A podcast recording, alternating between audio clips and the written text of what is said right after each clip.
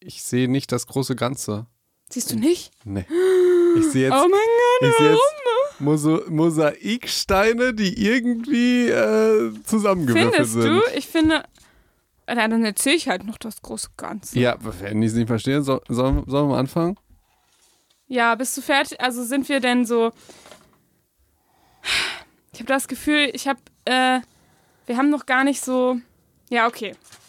Ja, okay. Bist du denn bereit? Ich bin ready. Du bist ready? Ja. Die privaten Sachen reden wir diesmal nachher, Danach, weil das sonst die Stimmung runterzieht. Nö, meine geht dann hoch. Meine geht runter. Wieso?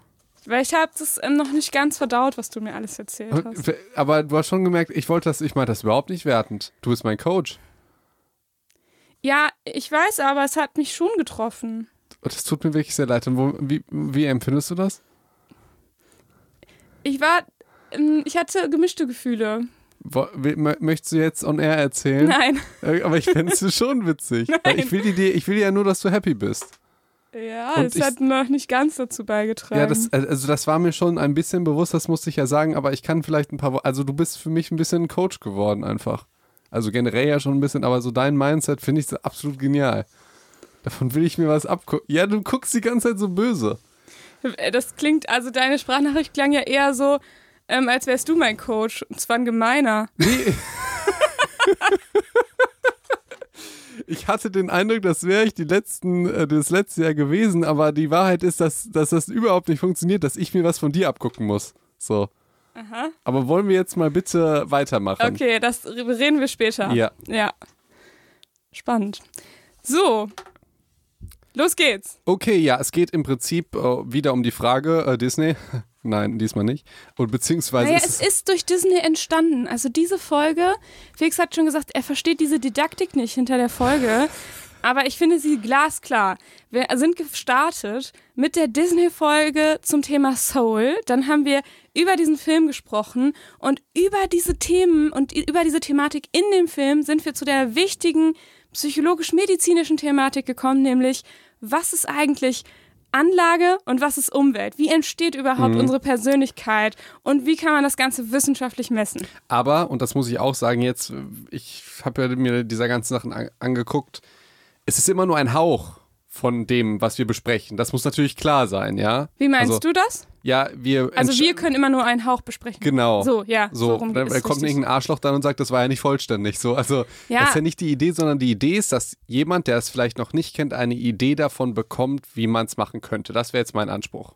Ja, oder? aber das ist, ich, also ich dachte, das ist schon immer unser Anspruch. Also, weil das ist ja vollkommen klar. Wir sprechen ja über äh, so ein, so breite Themen in diesem Podcast, in der Psychologie und in der Medizin. Hauptsächlich Psychologie Ja, ist ja auch eigentlich guck ein. Psychologie-Podcast. Aber, ähm, wir, also es ist ja, es ist ja klar, es gibt ja Menschen, die sind Professor, Doktor, Doktor, Ja. und zwar nur im Bereich Intelligenz. Und was ist davon Umwelt, was ist davon äh, äh, Anlage? Wie kann ich das möglichst krass formulieren? Damals war unser Podcast so krass erfolgreich, da hätte den jeder geklickt, wenn wir den nennen Anlage versus Umwelt. Und jetzt ist es nur eine kleine Nische. Verstehst du? Nee. Das bedeutet, dass ein Professor es anklickt und die, die Erwartungshaltung hat, dass da äh, Wissenschaft kommt. Ach so, Verstehst du? ja, sorry. weil- weil- also es kommt schon Wissenschaft, Genau. aber jetzt, äh, Ja. also Aber weil wir schon jetzt nicht mehr. in kleinen genau, Maßen. weil wir jetzt nicht mehr der erfolgreichste sind, sondern nur ein kleiner Nischen-Podcast. Müssen wir das jetzt nochmal sagen? Nee, da haben wir überhaupt keinen Anspruch mehr. Also, Ach so, dann ist alles egal. Genau. Ah, nicht ja. alles egal, aber ich wollte es nur kurz noch einmal sagen. So.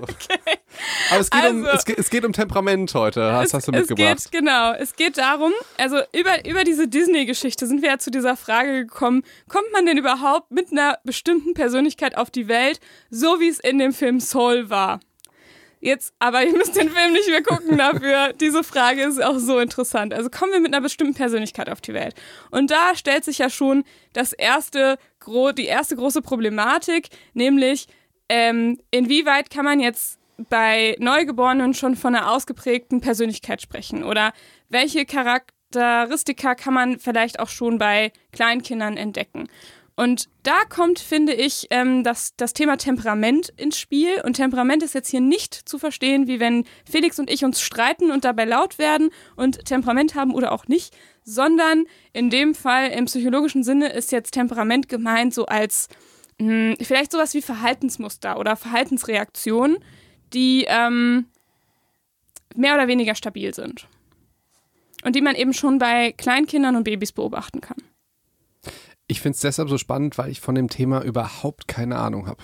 Also So. Temperament, das habe ich in, also über so definiert auch tatsächlich nur in der Entwicklungspsychologie gehört und das ist auch nicht gängig, finde ich, dieser, Nee? dieses Konzept. Weil Temperament ist ja eigentlich. Temperament ist etwas, Das. was ein Italiener hat. ja, genau. Ja. Super Mario hat Temperament. Ja. Und mein Pizzabäcker hat Temperament. Wir Und müssen, in der Entwicklungspsychologie. müssen- Aber da halt komplett was anderes. Gen- genau, wir müssen diese rassistischen Sachen immer rauslassen, ja. Nee, wenn wir Nischen-Podcast sind, ist ja Sie per egal. favore, wenn ihr nicht überhaupt kein Problem. Super, super. Okay, ja, und ähm, da haben, also genau, und da hat man überlegt, okay, welche Temperamentdimensionen gibt es denn und was kann man eben schon auch bei Kleinkindern beobachten?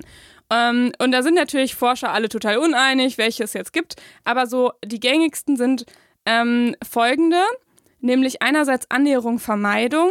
Also ist man eher eine Person oder eben schon auch eben ein Baby, ein Kleinkind, das eher ähm, Neues vermeidet oder sich dem eher annähert.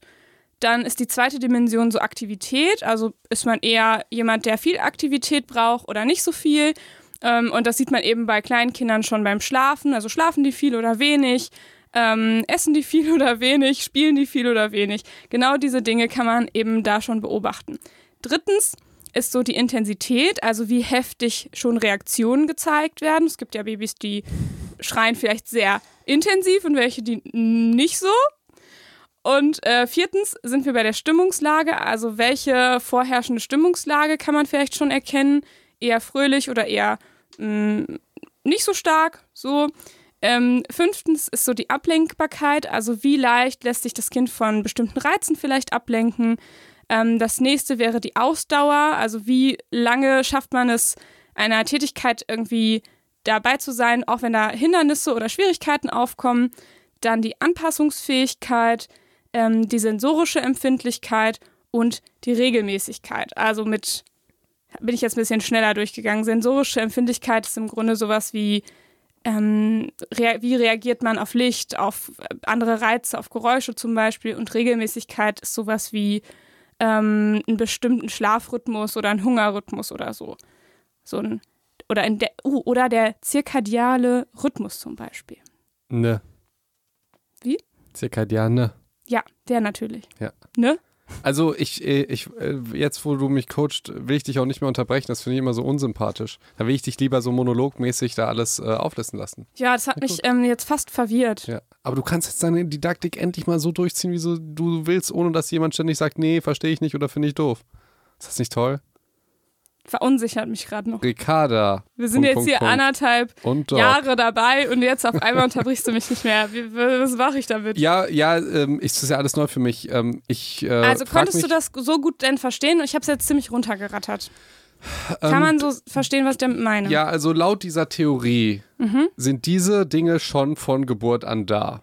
Oder eben schon sehr früh. So. Ja. Und dann, du hast ja ungefähr alle Sachen auf der Welt aufgezählt. Jetzt weiß ich gar nicht, ja, was ist denn nicht von Geburt an da? Das ist ja schon alles, was ein Mensch ausmacht. Hast naja, findest gesagt. du, das ist alles, was ein Mensch ausmacht?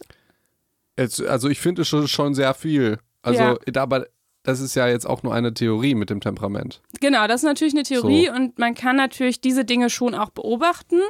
Ähm, aber man streitet sich halt, okay, wie viele gibt es jetzt wirklich? Ähm, sind es jetzt irgendwie sieben Dimensionen, sechs Dimensionen, acht Dimensionen, bla bla. Ne?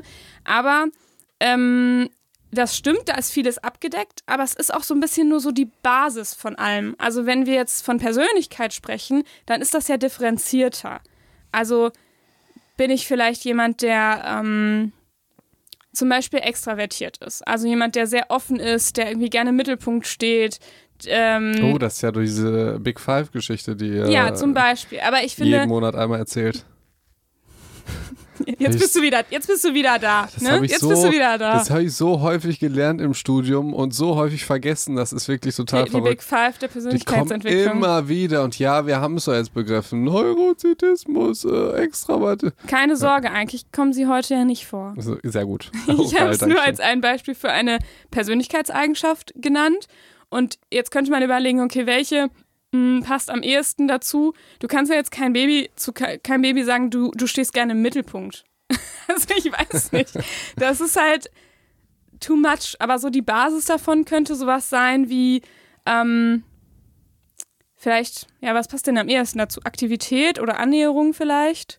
Also, dass man so einen neuen, nee, Annäherung passt zur Offenheit für Erfahrungen. Ich weiß nicht, was du jetzt als passend, wofür suchst du das denn jetzt? Naja, du sagst ja, all das, was ich jetzt beschrieben habe bei den Temperamentformen, ist schon alles, was uns ausmacht. Äh, nein, aber schon ein absolut Großteil. Also laut dieser Theorie, dann frage ich mich ja, hm, Ich würde Ja. sagen, es ist die Basis und es ist noch nicht aus, eine ausgereifte Persönlichkeit.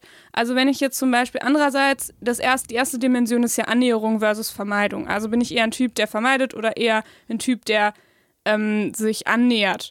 Und das wird vielleicht später eine ängstlichere oder eben eine sehr offene Persönlichkeit. du hast doch eine Studie dazu mitgebracht, oder? Ja. Kannst du mir, weil ich, ich habe jetzt, ich denke jetzt natürlich schon, ich, ich finde die Methodik immer so toll. Ich frage mich jetzt, hey, wie kriegt man das denn jetzt raus, ob ein Baby oder ein Kleinkind annähernd ist oder vermeidend?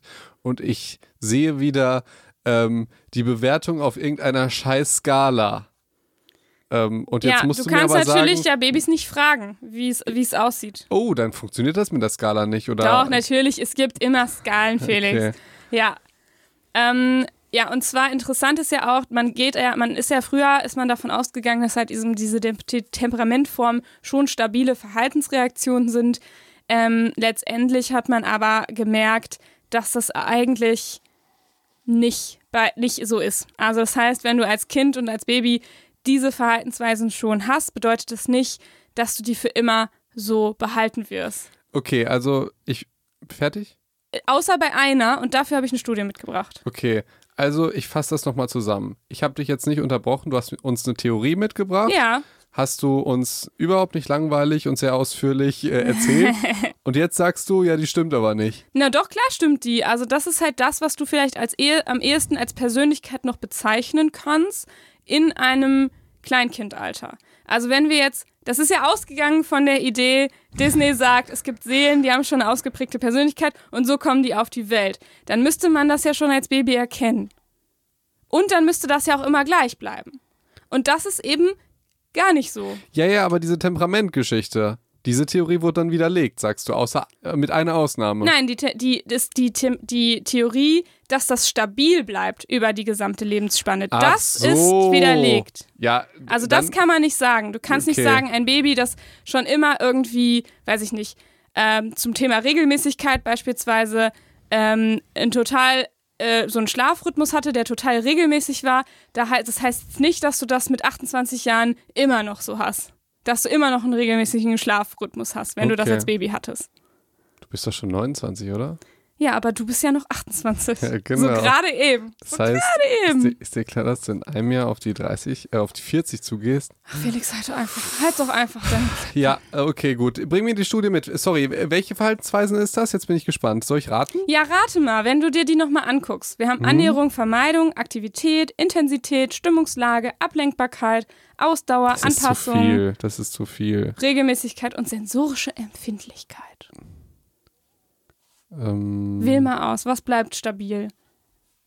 sensorische Empfindlichkeit? Also ob man zum Beispiel auf Licht empfindlich reagiert. Ja, Ja. das schon mal gar nicht. Ja, okay, ja, das schon mal gar nicht. Okay. Weil du das so süß betont hast. Ähm, hm, hm, hm, das auch nicht, das macht auch keinen Sinn. Anpassungsfähigkeit, Toleranz gegenüber Gewöhnung an Veränderung. Ich frage mich, wie soll man das denn bei, bitte bei Babys messen? Ich bin ganz gespannt auf die. Oh, da, jetzt, da, sorry, da ähm, habe ich nicht ganz so viel mitgebracht, Ach weil das so. natürlich ähm, auf verschiedene Art und Weise, es ist ja ein Konzept, das sich aus vielen ähm, Studien zusammenreimt, also Mhm. welche Dimensionen es letztendlich gibt. Ähm, Stimmungslage. Mhm, interessant. Ich kann, kann ich nicht sagen, ob das falsch ist, aber ich habe eine zu einem anderen Thema mitgebracht. Ja, dann sag mir das doch jetzt endlich. Und das ist so ein bisschen die ähm, Ich will jetzt das Thema hören. eine Verhaltenshemmung, also dieses äh, Annäherung, Vermeidung. Okay. Ja, also du kannst sagen, dass ähm, all diese Temperamentsdimensionen insgesamt über das Alter hinweg schon eine große Variabilität aufweisen. Also es ist schon, magst du mal Variabilität ordentlich erklären? Jetzt habe ich das einfach so ein Fachwort reingeschmissen. Im Ähm, Grunde, so eine große Streuung. Also, ähm, sag mal, sag mal ein besseres Wort dafür. Ähm, so wie ein Kind vom Temperament her ist, muss es später nicht sein. Ah ja, sehr gut, danke. danke. Und ähm, genau, aber besonders stabil in der frühen Kindheit ist eben zum Beispiel diese Verhaltenshemmung ähm, bei Kindern. Und hier hat man jetzt, ähm, also man muss erstmal sagen, verhaltensgehemmte Kinder neigen so ein bisschen dazu, sich so unwohl zu fühlen und eher so mit Stressreaktionen bei so neuen Situationen ähm, zu reagieren. Und jetzt hat man halt die Kinder, man hat äh, 300 Kleinkinder im Alter von 21 Monaten mit ähm, ja, Personen und Objekten quasi konfrontiert, die sie nicht kannten. Und hat die halt beobachtet. Und ich kann es dir jetzt nicht genau sagen, wie die das gemacht haben. Normalerweise macht man Beobachtungsstudien aber immer mit so bestimmten Kategoriensystemen. Also man überlegt, was möchte ich beobachten und wie soll ist das ausgeprägt und an welchen Verhaltensweisen ähm, würde ich das festmachen. Das heißt, es gibt äh, neutrale Beobachter, die dann die Kinder beobachten und entsprechend auf diesem Kategoriensystem bewerten. So funktioniert das normalerweise. Okay? Ich habe es verstanden. Gut. Ja, du guckst so kritisch. Und dann hat man ähm, fünfeinhalb Jahre später die Kinder nochmal eingeladen, die besonders gehemmt waren und die Kinder, die eher wenig gehemmt waren. Also das heißt, eher die offenen und eher die ängstlich, ängstlicheren, jetzt in Anführungszeichen, ja. Und man hat eben festgestellt, dass drei Viertel der Kinder die entsprechenden Verhaltensmerkmale noch immer gezeigt haben. Und jetzt kommt noch was Spannenderes. Diese Stabilität war halt nicht nur ähm, durch, durch Verhaltensbeobachtung erkennbar, sondern eben auch durch, durch physiologische Indikatoren. Also man hat eben auch Herzschlagrate gemessen, Cortisolkonzentration und Achso, das war's. Herzschlagrate und Cortisolkonzentration. Also Cortisol, unser Stresshormon und Herzschlagrate. Auch im Sinne von, das könnte auf Stress hindeuten. Finde ich schwierig. Ist es auch. Also ich sag jetzt mal, wenn ich die Herzschlagrate, das wäre jetzt so eine, Le so eine Leitomie-Geschichte, geht ja immer gleich los. Mhm. Sagt jetzt äh, ein beschleunigter Herzschlag aus, dass man sich abwendet, weil man Angst hat, oder dass man sich zuwendet, weil man irgendwas toll findet und sich freut? Also Ja. nur die Frequenz ist, äh, sagt überhaupt nichts aus. Ja, es sagt halt aus, dass du da schon stark drauf reagierst. Ja, irgendwie drauf reagierst, stimmt. Ja, Aber wir ja weder annähernd noch ab, abweisend. genau. So. Dazu ähm, finde ich, kann man, das kann man ganz gut dadurch nochmal erklären, was du jetzt gesagt hast, durch ähm, man kann Emotionen auch auf zwei Dimensionen sehen, nämlich einmal auf eher gut oder schlecht und andererseits hohe Erregung, niedrige Oh, ja. Erregung. Das heißt, wenn ich zum Beispiel total euphorisch bin, dann bin ich ja eher gut drauf und bin auch eher total erregt. Also so im Sinne von ähm, Erregung meint jetzt hier einfach die körperliche, die körperlichen Reaktionen. Woran du schon quasi. wieder denkst. Ja, Ja, ey, nicht, dass jemand Du anders an was anderes denkt, natürlich. Schmutzfink So. hier. Es geht rein um körperliche Aktivität im Sinne, in dem Sinne. Also es geht um körperliche Aktivität und Erregung. ja. Erregung gemeint im Sinne von, dass Körperliche dein Aktivität. Herz rast, dass, dass du, ähm, ja, Felix, ey. Ey, voll krass, wir reden nie über diese ganzen Sex-Sachen, das ist verrückt. Aber bei Domian höre ich den am liebsten. Ja, und bei TikTok erzählst du auch gerne was drüber. Äh, Schon ewig, schon wirklich Ewigkeit. ja, bring doch mal mit.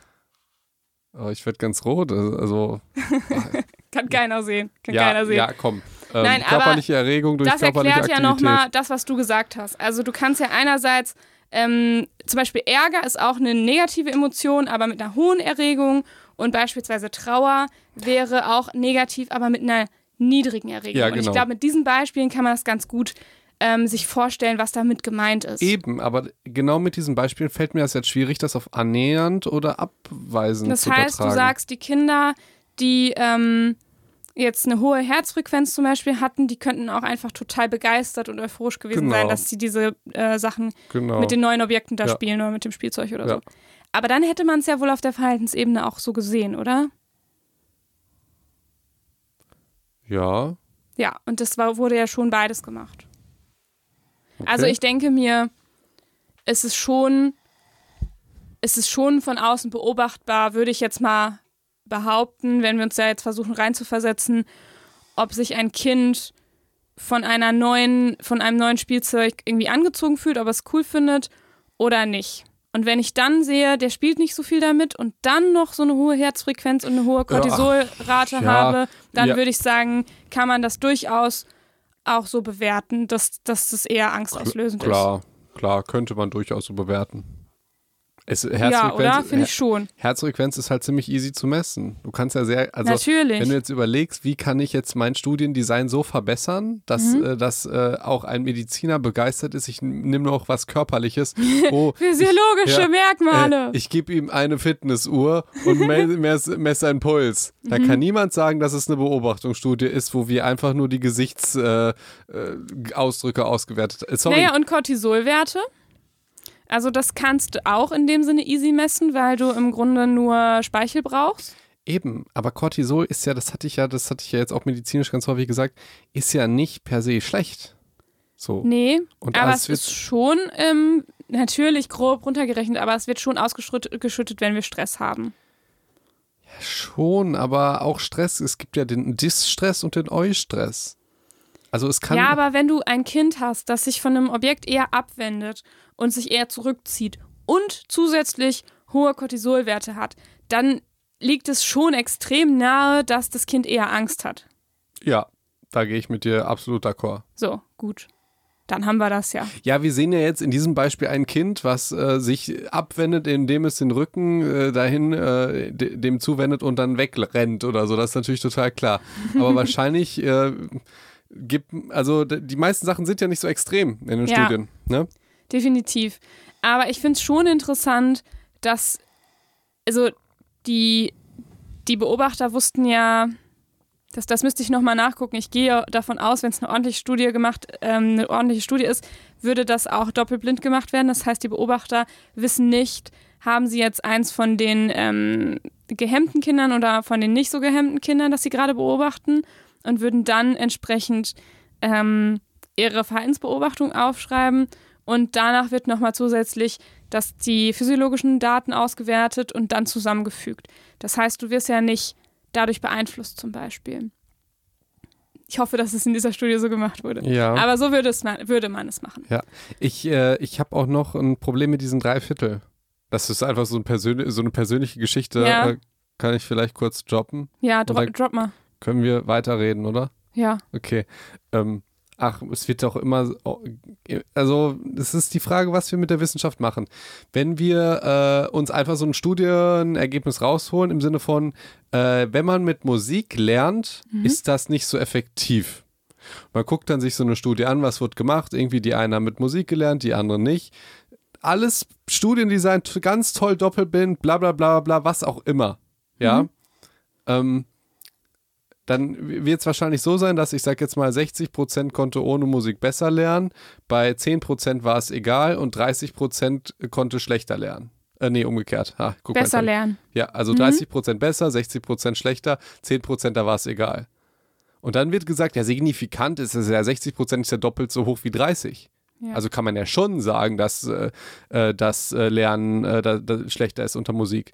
Ja, aber wenn du zu diesen fucking 30% gehörst, wo es besser geklappt hat, Das sagt stimmt. das halt nichts für dich aus, selbst wenn diese Studie ganz, ganz toll ist. Weil wenn du halt nicht in, den, äh, in, in der einen Gruppe bist, sondern Ja. in der Gruppe, wo es unwahrscheinlicher ist, sagt das für dich gar nichts aus. Und ich Mhm. musste mir das halt, weil mich das getriggert hat, ich musste mir das halt auch irgendwie früher anhören. Vor allen Dingen, es sagt ja auch nur was in diesem Setting aus, was die Wissenschaft angeht. Es sagt ja, Natürlich. es kann ja sein, dass du gerne Musik hörst und das dazu führt, dass du dann eine Stunde länger lernst, weil es dir gut geht und weil du nicht gelangweilt bist. Während wenn du nicht Musik lernst, ist alles furchtbar und du lernst halt gar, also es Mhm. gibt so viele verschiedene Faktoren, das hat jetzt gar nicht so viel damit zu tun, ähm, aber vielleicht das finde ich dann nochmal spannend irgendwie reinzubringen, so auch wenn das krass wissenschaftlich ist, ist es dann Ja. selbst bei einer In-vivo-Studie vielleicht nicht zu 100% übertragbar auf deine Situation. Ja, So, also wenn jetzt jemand sagt, definitiv. ja, wenn du richtig lernen willst, dann musst du das ohne Musik machen, dann ist die Antwort ja, nee.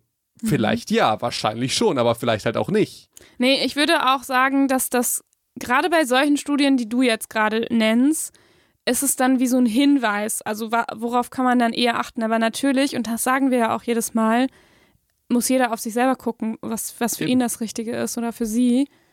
Ähm, ja, das stimmt.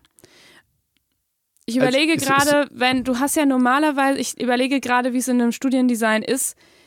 Das ist ja schon eine krasse, wäre ja schon eine krasse Geschichte, wenn jetzt 30 Prozent auch besser lernen würden, dann wäre das ja letztendlich auch signifikant eigentlich. Mhm. Das heißt, dann hätte man, wenn man eine beidseitig gerichtete Hypothese hat, würde man ja schon beides dann auch rausfinden Mhm. und auch beides berichten in der Studie. Ja, aber du weißt ja, wie dann sowas publiziert wird. Im Sinne von 60 Prozent äh, der Leute haben. ähm, Naja, ne? wenn es publiziert wird, wird es vielleicht schon da stehen, aber wenn es dann wiederum in irgendeiner Zeitung veröffentlicht wird, Eben. dann steht es da nicht mehr. Ähm, deswegen gucken wir uns ja auch die Originalstudien oft an. Ja, eben. Ja, ja, aber genau. Es ist ja, es ist ja so spannend. Echt, ist spannend, So. definitiv. Und Und das jetzt nochmal runtergebrochen auf unsere aktuelle Situation mit Corona und den ganzen Studien, ist ja noch spannender. ja, Weil was dann die Wissenschaft sagt und was dann die Journalisten sagen, ist ja nicht immer deckungsgleich. nee, Ähm, und es ändert sich auch ständig und damit können wir eigentlich gar nicht so richtig umgehen, weil so, wir brauchen immer klare Regeln und die dürfen sich nicht ändern. So, ja, wo sollen wir uns denn sonst dran orientieren? eben. Ja, Eben. wir lieben doch Kontrolle, wir Menschen. Kontrolle, Was soll das denn? Okay. So. Ja, aber ähm, spannend finde ich schon, dass man, dass man das immer noch ähm, fünfeinhalb Jahre später bei den Kleinkindern feststellen kann. Also dann sind sie ja keine Kleinkinder mehr, sondern Grundschulkinder. Mhm. Ähm, genau, und das war insbesondere eben bei dieser, bei dieser, bei dieser verhaltenshemmenden ähm, Dimension. Jetzt ist so ein bisschen die Frage, man könnte ja jetzt denken, okay, wenn das was ist, was stabil ist, ähm, das heißt, ob man jetzt eher ängstlich ist oder verhaltensgehemmt oder nicht, damit kommen wir quasi dann auf die Welt und dann bleibt das so. Also könnte es ja Anlage sein. Könnte man ja jetzt so denken. Wenn ich jetzt so ein Journalist wäre Ja. und daraus jetzt eine tolle Schlagzeile machen würde, dann könnte ich ja sagen, ähm, willkommen, ob du ängstlich bist oder nicht, liegt an deinen Gen. ja, und du kannst sie nicht mehr verändern. Ja. Der, oder, aber ich finde, dass der, der, dieser Schluss, der liegt so ein bisschen, könnte so ein bisschen auf der Hand liegen, aber würde ich sagen, es ist ein totaler Trugschluss. Wieso jetzt Angst? Ich dachte, Angst liegt ist ja nicht in diesem Modell. Naja, ja klar, ich meine, Verhaltenshemmung äh, auf so. neue Objekte Ja, okay, mit starken Reaktionen zu, mh, zu reagieren, geht ja schon in Richtung Angst. Natürlich ist es hier nicht so benannt, ähm, weil natürlich ein, ein Emotion, eine Emotion wie Angst, da gehören ja auch Gedanken dazu. Also Angst ist ja nicht einfach nur, mein Herz schlägt und ich wende mich weg, sondern Angst ist ein bisschen mehr. Also das heißt, diese Verhaltenshemmung ist ja wie so eine Basis darunter. Ja? Ja. Das, genau deswegen sind ja diese Temperamentsdimensionen, sind ja keine Persönlichkeitsdimensionen, sondern einfach so Verhaltensreaktionen. Mhm. Und genau, aber ich würde sagen, dass das, dass, es, dass das nicht darauf hindeutet, weil man könnte ja genauso sagen, woher kommt das denn, dass das bei drei Viertel der Kindern so stabil bleibt? Ja, an den Eltern und der Erziehung. An der Umwelt, meinst du? Ja. Und, warum nicht an der Anlage? Woran würde man das denn jetzt festmachen? Ja, weiß ich nicht. Aber dafür haben wir ja was mitgebracht. Oh mein Gott! Oh mein Gott! Ja, genau, das ist nämlich unser heutiges Thema. Ähm, wie kann man sowas denn überhaupt feststellen? Wann, wie liegt es an, ob es an den Genen liegt oder an der Umwelt? Ähm, genau, denn woher, wie soll man das überhaupt messen? Du kannst ja nicht sagen, ja, im Grunde müsste man ja, um das herauszufinden, müsste man ja im besten Fall in Anführungszeichen die Umwelt einmal quasi über Bord werfen und dann gucken, was ist überhaupt alles in unserer Ja, Anlage. Also man bräuchte im Prinzip äh, zwei Menschen mit der gleichen Anlage, also Ja. Zwillinge oder Klone, je nachdem, wo, wo, woran es ist. Und dann sperrt man die halt einfach ein. Ja. Ja, und dann macht man mit denen lustige Experimente. Da, da denke ich immer daran, wenn ich Zwillinge sehe. denke ich, Gott. boah, man könnte so toll an euch forschen. oh so. Gott, wie traurig. Ähm. ja, und das geht natürlich nicht. Aus ethischen Gründen offensichtlich. Ja, ähm, das wäre auch vielleicht nochmal so eine, so eine interessante Geschichte mit, mit der Ethik. Man kann natürlich nicht an allen Menschen forschen. Ja. Damals in der Hitlerzeit war es halt anders. Ja. Aber das ist jetzt nicht mehr so. Das ist aber wichtig Oh zu, aber Ja. das ist wichtig zu verstehen. Also ich denke noch daran, dass ich einmal äh, irgendwie Anschiss gekriegt, also was heißt Anschiss, dass ich Hate gekriegt habe, weil ich irgendwie gesagt habe, ich finde es blöd, dass nur an Männern geforscht wird. Ja. Erinnerst du dich? Nee, wie war das nochmal? Ja, das war, was sagtest du über ihn aus, dass, dass, dass er sagt, dass, dass es das blöd findet, dass nur an Männern geforscht wird? So, und ich hätte jetzt gedacht, es sagt eigentlich aus, dass ich an, ja, guter, gleichberechtigter Recherche und Wissenschaft interessiert ist, bin. Ja. Aber ich bin ein chauvinistisches Arschloch, was nicht ertragen kann, dass Männer, äh, dass an denen experimentiert wird. So. Ach, so das war die. Geschichte. So, ja, stimmt. Das war, das, Boah, das ist so ein, das ist so ein Gedanken, äh, also so ein Gedankenknoten, ehrlich gesagt, für mich.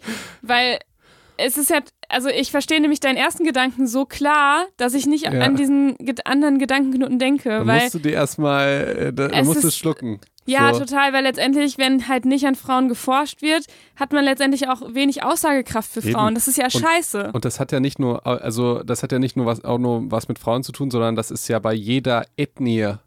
Du jetzt Asiate bist oder Afrikaner oder so, die, die meisten Studien kommen halt von, von nordamerikanischen weißen Männern. Mhm. So. Und das hat ein riesiges Problem. Also das ist ein riesiges Problem. So. Und Oh, da gab es doch auch, das habe ich, ähm, das kennst du bestimmt auch, dass best bei bestimmten Hautkrankheiten immer nur in, im Medizinstudium ja, äh, weiße Haut gezeigt hat wird. noch, äh, ja, hat sogar eine, äh, eine Freundin von mir, die, ich weiß jetzt nicht, wie man es politisch korrekt sagt, die nicht weiß ist. Kann ich das mit nicht sagen? ich glaube, du kannst, ist sie schwarz? Das weiß ich nicht, aber sie ist nicht weiß. Okay. Und auch ja, keine Asiatin.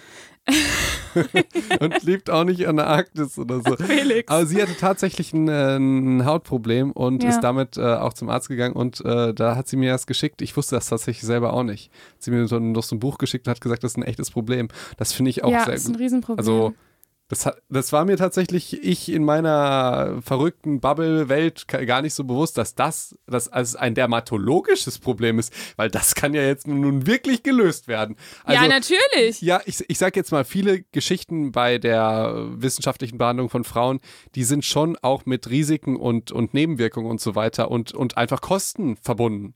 Ja, und äh, das, das ist ja vollkommen klar. Aber ich hätte jetzt gedacht, die Dermatologie, die jetzt auf jede Hautfarbe zu übertragen, wäre jetzt nicht so ein großes Thema, aber anscheinend. Äh, Anscheinend war das, also es ist jetzt tatsächlich ähm, jetzt erst so ins Bewusstsein gekommen. Unglaublich finde ich das. Ja. Und ich, also ich habe nur darüber gelesen, dass, dass dann im Grunde jemand das, dieses Problem bemerkt hat und dann extra nochmal ein Buch dafür quasi erstellt hat. Also wie jede Hautgeschichte eben auf verschiedenen Hauttypen Mhm. aussieht. Und was, dann habe ich auch die Bilder dazu gesehen, dachte, das ist auch super unterschiedlich.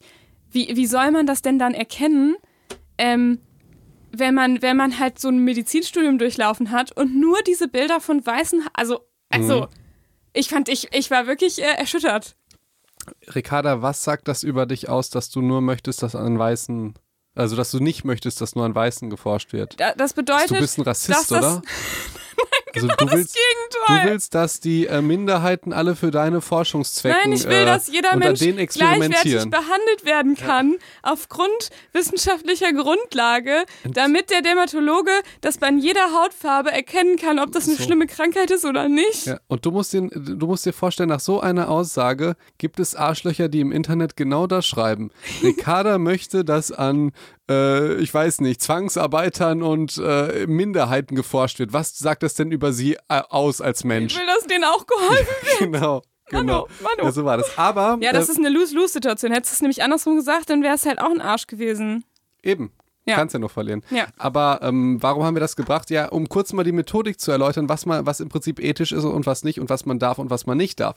Wir waren ja jetzt bei den Kindern, die man theoretisch, wenn man es gerne hätte, die den Muttern entreißt und einfach in den Raum setzt und dann äh, mit denen rumexperimentiert. Das darf man ja nicht machen. Natürlich Ja. nicht. Zum Glück. Zum Das- Glück ist es so. Das darf man nicht machen. Aber, und jetzt kommen wir jetzt zu, zu dem, zu, zu dem Covid-Vergleich wieder. Das ist ja auch noch so ein Punkt, den, bei dem ganz viele Leute Angst haben mit den Schwangerschaften Mhm. und äh, Impfungen und so.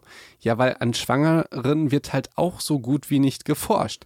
Weil da hat man natürlich diese ethischen Probleme, dass man erstmal zwei Leben ähm, Mhm. riskiert, ob es jetzt riskant ist oder nicht, plus dass man das eine Leben ja gar nicht fragen kann. Ja. Und die Autonomie ist bei uns, in, also gerade in Deutschland und generell in der westlichen Welt, so dermaßen wichtig. Also wir können ja auch sagen, ja, ähm, Also die verrücktesten Sachen können wir sagen und wir sagen, ja, okay, das ist deine Meinung, das, die kannst du haben und du kannst machen, was du willst im Prinzip. Ist ja auch, ist ja auch ein gutes Recht. Also ich würde ja auch nicht, ist ja nicht schlecht, dass man die Autonomie sehr weit. Naja, aber Autonomie hat ja, ähm, hat ja durchaus Grenzen. Also wenn du jetzt Mhm. zum Beispiel eine Schwangere bist und sagst, ähm, das wäre jetzt so eine, so eine Geschichte für einen Philosophie-Freitag, ähm, ich bin autonom, ich darf ja bestimmen, was ich will und ich bin eine Schwangere und jetzt ziehe ich mir den ganzen Tag Drogen rein. Wie ja, weit und du bestimmst, na, in dem Fall bist du ja, du darfst es ja machen, wenn du, ja, in dem Fall bestimmst du ja einfach über ein anderes Leben mit. eben. Und das ist dann natürlich nicht mehr nur noch ein Autonomieproblem, sondern du Je bestimmst nachdem, ja gerade ja. über das Leben deines Kindes mit. Aber das, das ist ja, also eigentlich finde ich das voll entspannt, äh, voll entspannt, voll spannend, wie man da jetzt darüber diskutieren Entspannt kann. nicht. Weil jetzt die, die ganzen Emanzen, äh, Emanzenfrauen würden jetzt protestieren irgendwie gegen das Verbot für ähm, Das, stell dich schon mal auf den nächsten Hate, äh, Äh, wer auf ich- den nächsten ich sag Hate. das vollkommen Emanzen. neutral. Emanz. ist, Das ist nicht neutral. ist das, Emanze. ist, sorry, Das klingt sehr abwertend. wirklich? Emanze. Äh, Das war jetzt nicht, das war jetzt gar nicht Ach so. so, das war, Felix dachte, das ist der politisch korrekte äh, Begriff für Frauen, die sich für Gleichberechtigung Wie nennt einsetzen. man die? Das sind Feministin? emanzipierte Frauen, aber Emanze ist ist, ist ein negativer Begriff dafür. Okay. Ja, okay, gut. Gut. Ja, Ja. komm, dann will ich das Beispiel auch gar nicht bringen, sonst wird mir wieder irgendwie Ja, ja, sowas. komm. Gut, Aber du, bist, du bist eine Rassistin, die will, dass an, an, an äh, Andersfarbigen geforscht wird. äh, geforscht und wird. ich will, dass auch an Frauen geforscht wird. ja. So. Boah, sind wir Arschlöcher. Ja. Okay. Ja. Aber Ähm, genau, also das heißt, rein von der Methodik versucht man ja, Umwelteinflüsse stabil zu halten oder eben wegfallen zu lassen, damit man herausfinden kann, was liegt jetzt wirklich in der Anlage. Das können wir ethisch nicht machen. Ist natürlich auch richtig so. Ähm, selbst wenn wir es machen könnten, hätten wir trotzdem ein Problem. Nämlich das Problem der Schwangerschaft. Denn die Schwangerschaft an sich, wie du jetzt gerade schon so ein bisschen angedeutet hast, ist im Grunde schon ein Umwelteinfluss. Das heißt, wenn Babys auf die Welt kommen, könnte man sagen, okay, wir vergleichen einfach die Babys. Dann ähm, sind die ja alle quasi auf dem gleichen Stand. Die haben alle noch keinen Umwelteinfluss gehabt. Haha, haben sie halt doch. Eben. Über neun Monate. Eben. Und neun Monate, wenn man du überlegst, dass das statistische Leben irgendwie 80 Jahre alt ist, ist schon eine ziemlich lange Zeit. Also, da- Ja. ne? Das ist schon eigentlich crazy, wie viel Zeit Neun du dann Monate ist schon, ne? ja, ja, kann halt, da passiert halt viel, so ne? Also da viel. Ja, wächst halt ein ganzer Mensch quasi. Genau. Und deshalb ist ja auch die Ernährung in der Schwangerschaft und das Verhalten so wichtig, weil sich das natürlich auch aufs Kind überträgt. Genauso wie viel Stress die Mutter hat und was sie für Sorgen hat und wie viel sie rumläuft und so. Es gibt da, ähm, ich glaube, das muss ich in dieser und in der nächsten Folge wiederholen. Es gab da eine ganz spannende Studie in meinem, ähm, in meinem Medizinstudium. Da ging es darum, auch, ist ja die ewige Frage mit Anlage Umwelt, wie ist das mit dem Übergewicht? Ja, und ähm, da ging es darum, ich muss mich mal aus meinem Gedächtnis graben, dass es viel wichtiger war, ähm, wie sich die schwangere Mutter ernährt hat und verhalten hat, während sie schwanger war, als es in ihren Genen war. Verstehst du? Aber wie kann man das denn messen, Felix? Äh, boah, da bin ich, bin ich raus. Also äh, ich kann dir aber das Endergebnis sagen. Ja. Und wir können wir das gerne versuchen zu entschlüsseln. Ähm, die Sache war die, dass ähm, übergewichtige Frauen Mhm. eher auch übergewichtige Kinder zur Welt bringen. So genetisch Okay. eher, ja, alles irgendwie nicht äh, so ein bisschen relativ, so eher so auf der Korrelationsebene. Mhm. Aber wenn die sich in der Schwangerschaft e extrem gut ernähren, wird auch das Kind neigt das nicht zu Übergewicht, sondern zu Normalgewicht. Hm. Das fand ich war eine und hat aber auch die gegensätzliche Geschichte, wenn jetzt eine normalgewichtige Frau sich extrem Curry King-lastig ernährt, sich zu einer Das ist auch ein sehr wichtiges äh, Fachwort. Eben. Curry King lastig. eben Curry King-lastig, dann neigt auch das Kind eher zu Übergewicht. Und das Mhm. fand ich tatsächlich ganz spannend, inwieweit, ähm, inwieweit die Schwangerschaft äh, Einfluss auf die Ausprägung der Genetik der Kinder hat. Ja. Ne? Also das, da kann man natürlich auch diskutieren, woran liegt es. Könnte es auch daran liegen, dass die Frauen, die in der Schwangerschaft sich gesund ernährt haben, vielleicht danach auch sich gesünder ernährt haben und vielleicht besonders auf die Ernährung ihres Kindes achten. Das könnte ja ist auch ein. Umwelteinfluss sein. Ähm, aber es sind einfach, das sind schon alles spannende Geschichten. Ich meine nur, es ist nicht so einfach zu sagen, es liegt nur daran, dass sich die Mutter in der Schwangerschaft gut ernährt hat. Eben. Ich meine, wie würdest du es rausfinden? Du würdest jetzt eine Mutter nehmen, die davor übergewichtig ist und sich vermutlich schlecht ernährt hat. Dann sagt man, neun Monate ernährst du dich gut, danach aber bitte wieder schlecht. Genau. Kannst du ja nicht machen. Damit du das, was du gerade gesagt hast, ausblendest. Und bei der anderen, die sich gesund ernährt, ey, du fährst aber jeden Tag mindestens drei Curry Kings rein, ja, bis das Kind raus ist und dann darfst du wieder Salat essen. Und du kannst ja auch während diesen neun Monaten, selbst wenn die das jetzt angeben würde, ähm, was sie jetzt an dem Tag gegessen hat, kannst du ja nicht, kannst ja nicht wissen, ob das stimmt. Ja. Also die musst du im Grunde auch einsperren Ja. und dann halt zwangsernähren oder so. Nein, aber das ist, das ist schon echt eine methodische Herausforderung.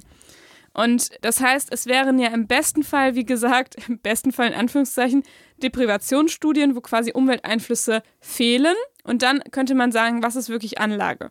Es gibt ähm, quasi mehr, also im Grunde aus Versehen, in Anführungszeichen, äh, bestimmte Deprivationsstudien, wo halt bestimmte Umwelteinflüsse nicht da sind, nämlich wie zum Beispiel bei Kindern, die blind geboren sind.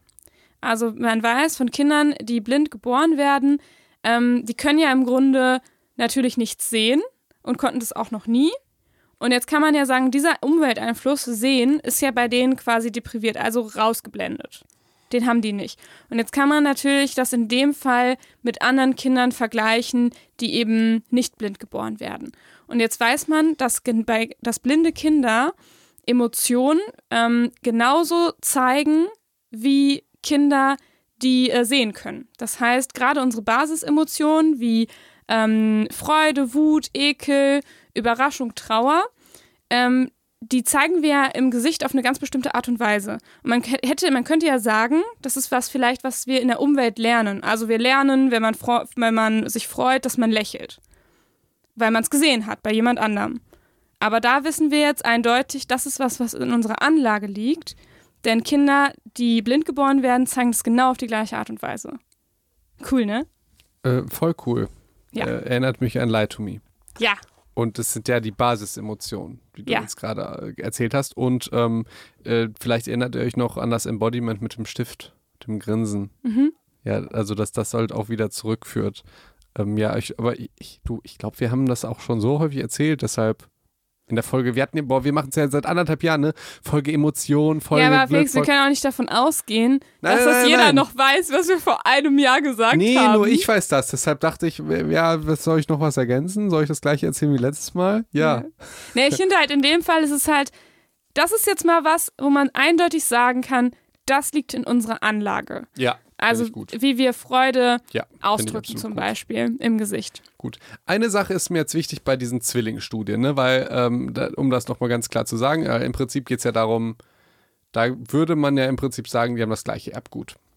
Erstmal Fun Fact: ähm, Wenn ein, ein, Ei, wenn ein eineigiger Zwilling, was denn? Eineiiger Zwilling. ja, äh, du, hast, du hast ja zwei Zwillinge aus einem Ei und einer begeht einen Nee, du Mord. hast ein, du hast zwei Menschen, ein Zwillingspaar. ja, genau. Aus- Wenn du zwei Zwillinge hast, hast du vier Menschen. Okay, nee, zwei. Also ein Zwillingspaar hast ja, du? genau. Mhm. Ähm, und einer begeht einen Mord. Okay. Kannst du dann nachweisen, welcher es war, anhand der DNA? Weiß ich nicht. Ja, spannend, oder? Warte mal, warte mal, warte mal. Gute Frage. Sagt man nicht, sagt man nicht, dass Fingerabdrücke ganz individuell sind? Es geht jetzt nicht um die Fingerabdrücke, es geht jetzt um die DNA. Das heißt, DNA-Spuren sind dann zum Beispiel sowas wie von der Haut oder so, ne? Ja, genau. Denn wenn Spermaspuren. zum Beispiel. Boah. Ich hätte jetzt gesagt, kann man nicht. Hm. Kann man doch? Hm. Sag mal. Äh, sehr spannend. Ähm, es kommt auf die Verfahren an. Also die normale Antwort ist eigentlich kann man nicht, weil gleiche DNA. Ja. Es gibt aber ähm, Mutationen in der DNA. Und die sind ja einfach, ja, unterschiedlich. Aber man müsste solche krasse Gerätschaften besorgen und so komplizierte Sachen machen, um diese Mutation herauszufinden, dass es eigentlich dann praktisch nicht funktioniert. Es könnte aber theoretisch funktionieren. Es ist vielleicht von Mal zu Mal unterschiedlich, aber eigentlich könnte man es tatsächlich also nicht unterscheiden. Dieses, diese Mutationsgeschichte Krass. ist eher so ultra Hightech und Zukunft. Äh, aber das wäre jetzt eine Idee, wie man es unterscheidet und den Beweis zu bringen, dass beide Zwillinge doch eine unterschiedliche DNA haben, je nachdem, welche Punktmutation es in den Genen gibt so. im Laufe der Zeit. Weil im Grunde, im Grunde entsteht dieses Zwillingspaar ja aus einem befruchteten Ei. Das heißt, die werden dann, es wird dann, es ist ja die, exakt die gleiche DNA am Anfang. Und natürlich gibt es aber bei jedem Menschen zufällige Mutationen. Also Mutationen sind ja Veränderungen, die zufällig in DNA Genau. passieren. Und diese Zufälle sind dann aber nicht gleich bei denen. Nö. Dann müsste ja, ich sag jetzt mal, eine Mutation wäre ja auch irgendeine Form von Krebs. Dann müssten ja beide Hm, Zwillinge stimmt. zur gleichen Zeit den, den gleichen Nee, Krebs das macht bekommen. natürlich gar keinen Also Sinn. nee, Mutationen ähm, sind, sind ähm, anders. Und das heißt, und die passieren mit der, über die Zeit oder Mhm. am Anfang nur? Also ich bin überzeugt, die passieren immer. Boah, voll spannend. Habe ich mir noch nie Gedanken drüber gemacht. Ja, Ja, es, es, es, cool. ist, co coole, cooles Thema. es ist ja schon spannend, aber eine Sache ist mir halt nochmal wichtig bei, bei Zwillingsstudien, weil da ist so ein ähm, logischer Fehler, der eigentlich total klar ist, dass es ein Fehler ist. Und zwar, die Leute denken dann ja doch, dass ähm, es dann genetisch ist. Also, dass die halt genetisch gleich sind und Mhm. äh, so. Aber Zwillinge haben ja auch meistens die gleiche Umwelt. Ja, So, genau. ja- also, also- genau, das ist jetzt, das ist jetzt so ein Ne? bisschen das, worauf es jetzt hinausläuft. Also wir können jetzt nicht Menschen einsperren und sagen, du kriegst keine Umwelt und du kriegst eine Eben. und wir gucken mal, was passiert. Eben, aber das. und deswegen nutzt man Genau. Zwillingsstudien. Aber trotzdem in diesen Zwillingsstudien und so, wer, wer wird, also wenn die Zwillinge jetzt einfach zusammen aufwachsen, haben sie ja die gleichen Eltern, wohnen vielleicht Ja. im gleichen Zimmer oder in einem gleichen Haus und die Umweltbedingungen sind gleich. Und das ist das, was ganz viele Leute nicht auf dem Schirm haben. ja. So, und deshalb ist das äh, vielleicht gar nicht so ähm, clever. Und deshalb, pass auf, das ist ja das, was, wo wir jetzt denken, okay, aber die, ähm, die Wissenschaft hat es eigentlich schon auf dem Schirm, denn die versucht dieses Problem, was du Sch, Warte gerade. mal, Was denn? Was denn? wollen wir das vielleicht in der nächsten Folge machen? So als Cliffhanger, mal? Cliffhanger, noch Cliffhanger. Okay, also das heißt, in der nächsten. F- Oh, gut, finde ich gut. Gut? Oh ja. Mal was ja, Neues, ja, ja, ja? Okay. Cliffhanger. Ja. Meinst du, die, anderen findest du auch so spannend wie wir? Ich glaube, Zwillinge sind schon ganz schön spannend, glaube ich schon. Ja. Wenn wir jetzt sagen würden, was gar dann doch der Psychopath, würden die sagen, komm, äh, ja, finden komm, wir nicht mehr so spannend. Idioten. So, nee. Aber wie man es macht und so weiter, das erfahrt ihr nächste Woche, würde ich sagen, oder? Krass, also was macht man jetzt? Zwillinge haben doch die gleiche Umwelt. Das ist doch, sind gleich alt, die gehen oft auf die gleiche Schule. Was macht man denn da jetzt? Klonen? Fragezeichen. Das könnte eine Möglichkeit So, sein. du hast das letzte Wort. Ja, überlegt euch das mal. Und äh, das nächste Mal erzählen wir euch, wie die Wissenschaft damit umgeht.